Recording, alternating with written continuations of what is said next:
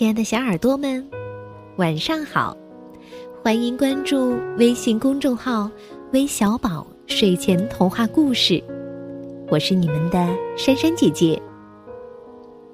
二零一五年很快就要过去了，在这一年当中，我们收到了一千多位来自全国各地还有海外的听众发来的故事点播。虽然我和橘子姐姐都很努力的想要实现所有朋友的愿望，但还是有部分小朋友的故事没能及时送到。这些小小的遗憾，也许会让我们有另一种收获吧。比如，学会珍惜，让我们珍惜每一次点播故事的机会；比如，学会分享。不管是不是你点播的故事，我们都愿意和朋友一起分享，不是吗？那在二零一五年的最后几天中，又有哪几位小朋友点播成功了呢？来听听他们的留言吧。珊珊姐姐、橘子姐姐，你们好，我叫李雅彤。我今年五岁了，我想点播一个故事给妈妈，叫《小狐狸的故事》。珊珊姐姐、橘子姐姐，你们好，我叫高天宇，今年四岁半了。我的妈妈感冒了，我想为我的妈妈点播一个关于小狐狸的故事，谢谢。珊珊姐姐、橘子姐姐。你们好，我叫石仙怡，英语名叫 Cindy。今天呀，我想点播一个名叫《小狐狸》的故事。听说小狐狸很可爱，我想听听它的故事。你们能满足我的愿望吗？我们当然能满足你们的愿望喽。那除了李雅彤、高欣怡和徐欣怡之外，还有一位叫无忧的朋友给我们发来微信，说：“我的宝宝今年五岁多了，他一直很喜欢听微小宝的故事，每天晚上都要听。今天他突然要求我也给他点播一个故事，我只好抱着试试看的心情给他点一个故事，送给我的公主叶雨辰。那今天珊珊姐姐就把这个。”列那狐偷鱼的故事送给几位小朋友，一起来听听吧。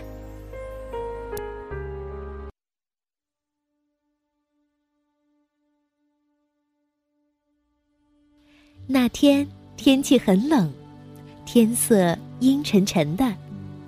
列那狐在家里呆呆的看着那几个已经空了的食橱。艾莫丽娜夫人坐在安乐椅上。愁眉苦脸的摇着头，唉，什么也没有了。他忽然说：“我们家里什么吃的都没有了，饿着肚子的小家伙们快回来了，他们吵着要吃饭，我们该怎么办呢？”我再出去碰碰运气看。列那狐说着，长叹了一声：“。”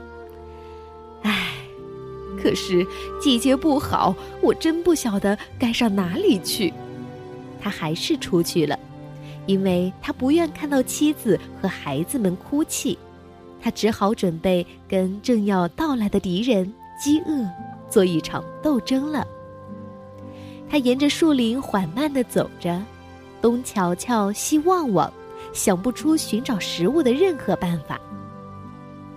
他这样一直走到一条被篱笆隔开的大路上，他垂头丧气地坐在路上，刺骨的寒风猛吹着他的皮毛，抽打着他的眼睛，他陷入了恍惚的沉思之中。忽然，一阵大风吹过，远处飘来一股诱人的香味儿，这香味儿直送到列那户的鼻子里。他立刻抬起头，使劲儿的嗅了几下。嗯，是鱼的味儿吗？他想。嗯，这明明是新鲜的鱼香啊！可是，它是从哪里来的呢？列那狐纵身一跳，跳到路边的篱笆旁。他不但鼻子很灵，耳朵很尖，而且目光也特别敏锐。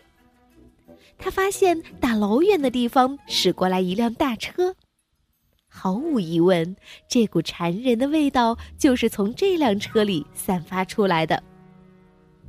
因为当车子逐渐走近时，他清清楚楚的看到车上装的都是鱼。确实，这是去附近城里鱼市场卖鱼的商贩，他们的筐子里装满了鲜鱼。列那狐一秒钟都没有迟疑，当他馋得流下口水、急不可待的想吃这些鲜美的鱼儿时，他的脑子里忽然闪出了一条妙计。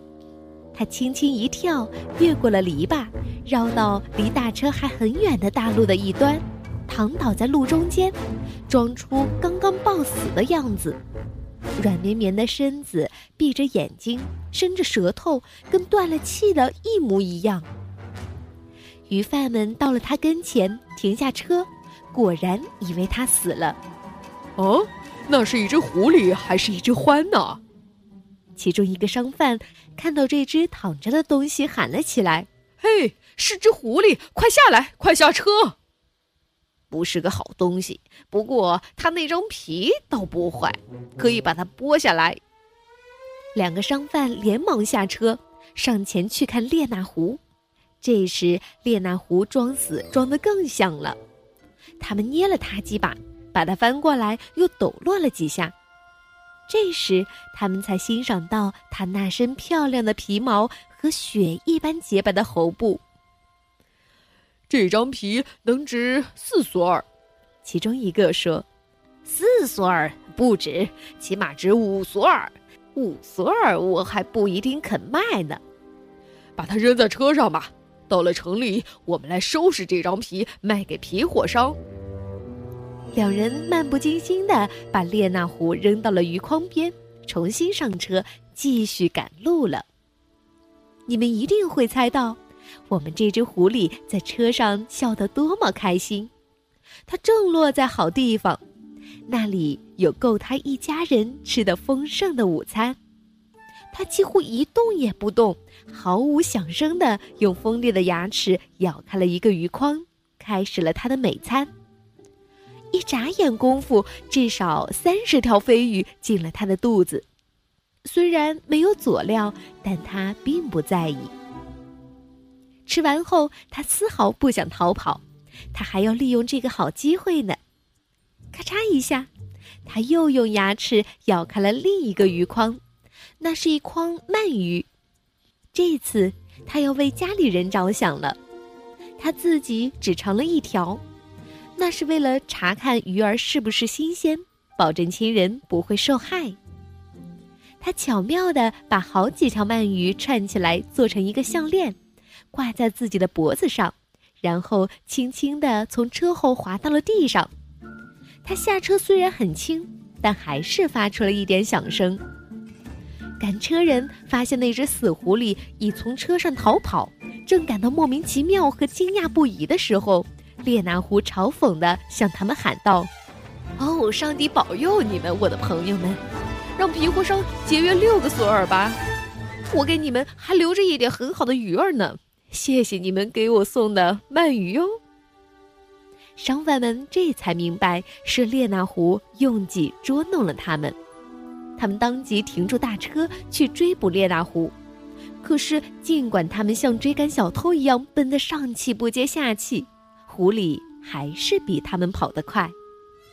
他很快翻过篱笆，摆脱了失主的追逐。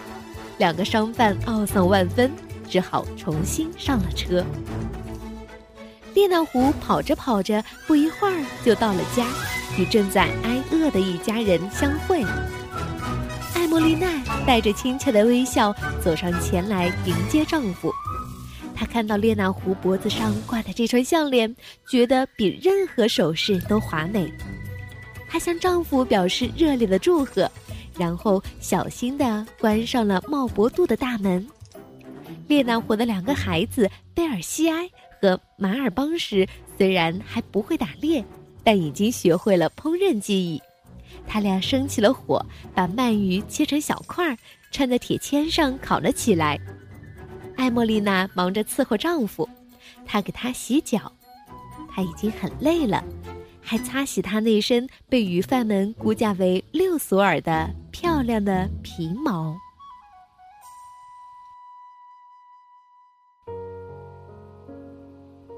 好了，故事听完了，让我们闭上眼睛，安安静静的睡觉吧，晚安。